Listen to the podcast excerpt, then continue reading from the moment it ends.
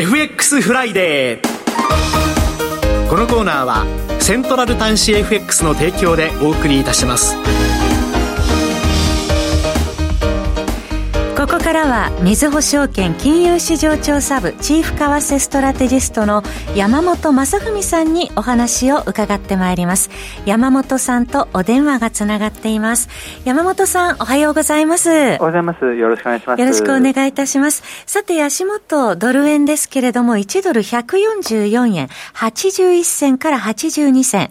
えー、6月29日昨日144円89銭まで円安に進む場面がありました。えー、ユーロ円が1ユーロ157円26銭から32銭。6月27日には1ユーロ158円まで円安方向に進む場面がありました。足元の為替市場どのようにご覧になっていらっしゃいますか？はい。あのやはりですね、えーと、日米の金融政策スタンスの違いと、まあ、いったところを反映してですね、あのドル高円安圧力がかかりやすいと。でかつあの、やっぱりその他の中銀、えーと、日米以外でいうとですね、まあ、欧州なんかもまあ高派ということで、ドルはあの対ユーロとかでは必ずしもすごく強いというわけではないんですけれども、はい、やっぱりこの日米のスタあのコントラストがすごくはっきりしているということで、えっとまあ、アメリカの経済が強いと、売上見通しが強いと、まあ、それを受けたですねドル高というの、ドル買いというのがですね、えっと、大円相場に集中しやすい状況というのが、まあ、続いているかなというふうに思います。はい。えー、昨日は鈴木財務大臣が夕方の記者会見で、円安に関しては行き過ぎた動きがあれば必要な対応を取るというコメントもありました。えー、緊張感が出てきているというところもありますね。はい、えー、っとですね、あの145円とまあ100円今144円台でですね、はい、それは昨年の9月22日にあの円買い介入が始まった水準とほぼ同じですから、まあそういった意味での金あの市場の警戒感というのはあるんですけれども、はい、当局が当時と同じぐらいやっぱり円安を警戒しているかというと必ずしもそうではないというところかと思います。うんはい、やっぱり円安でもまあ株高が進んでいて、えー、むしろ円安で株高が進んでいるといったことだったりとかですね。あとはあのやっぱり当時はですねこの円安がインフレを加速して、えー、岸田政権の支持率も低下したというような状況だったんですけれども、えー、まあ、今回はそこまでですね、まあ、状況悪化してないということもあってですね、はい、あの145円を超えても当局はすぐに介入に踏み切るという感じでもないなという印象です、うん、昨年の介入時とは状況が違うということですがそうなりますと、えー、これからますます円安方向に進むというふうに見てよろしいでしょうか？はい、えっと、要するにアメリカのですね、経済指標次第というところで、あの、6月の FOMC で示されたですね、今後2回の追加利上げ、はい、えー、市場ではまだ十分には織り込まれてないんですけれども、あの、今後経済指標発表で、やっぱりアメリカ経済が強いと、2回の追加利上げ利上げが必要だと、まあ、いうようなことを市場がですね、やっぱり確信して徐々に織り込んでいくとですね、はい、あの、一段高、ドル円の一段高というのもあり得るかなと思いますね。あの、冒頭で山本さんからのお話もありましたけれども、今今週開催された ECB フォーラムでは、えー、各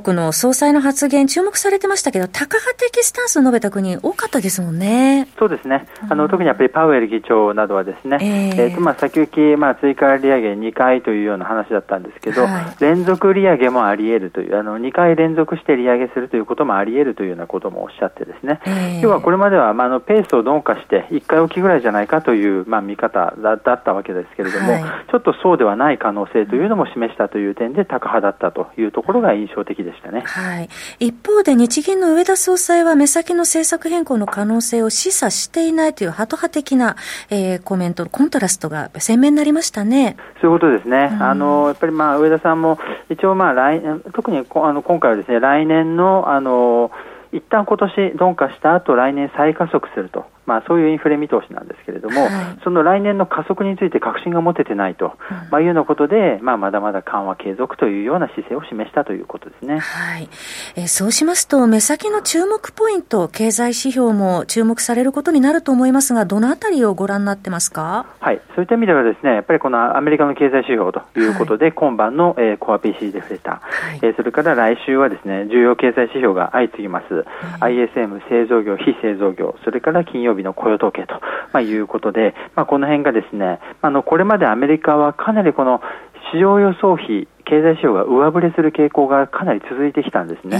えー、その要はあの市場が想定しているよりも実体経済が強いということなんですけれども、はい、まあ、そういった傾向が続くようだとですね、あのドルの一段高というところになりますと。ただ一方でですね、この ISM 非製造業景況指数が、これあの、50割れ寸前なんですよね。はい、えー、で、これ50割れになるとやっぱり景気後退というリスクが意識されると。あと雇用統計は、あの、まあ、非農業部門雇用者数が、えっ、ー、と、20万人を割ってくるとですね、あ、そろそろゼロ、あるいはマイナスかもしれないということにもなり得ますので、ちょっとその辺のリスクも頭の片隅に入れておく必要があるかと思っています。はい、もし割り込んだ場合は、まあ、ドル円調整のきっかけになることも考えられるということでしょうか？そうですね。これまでかなり一方向に上がってきましたので、はい、何らかの調整の機会になり得るということにはなると思います。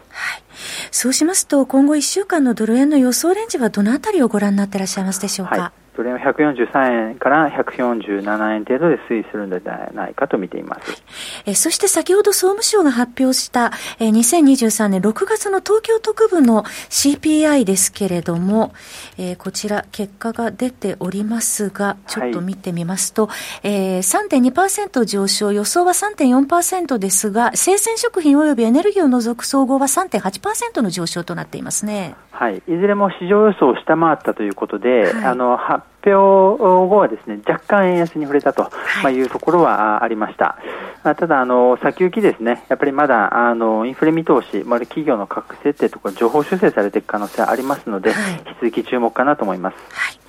えー、それではその他山本さんが注目されている通貨ペアございますでしょうか？はい、やはり5ドルですね。はい。はい、5ドルは高値からかなり下落してきてるようですね。そうなんですね。あの、まあ、あの、特に先週、今週で言いますと、6月28日に発表されました5月の、まあ、オーストラリアの CPI。はい、まあ、これが、まあ、もともと鈍化予想だったのが、予想以上に鈍化したと、まあ、いうようなことで、えー、来週7月8日に、あの、RBA の理事会がありますけれども、はい、まあ、こちらでの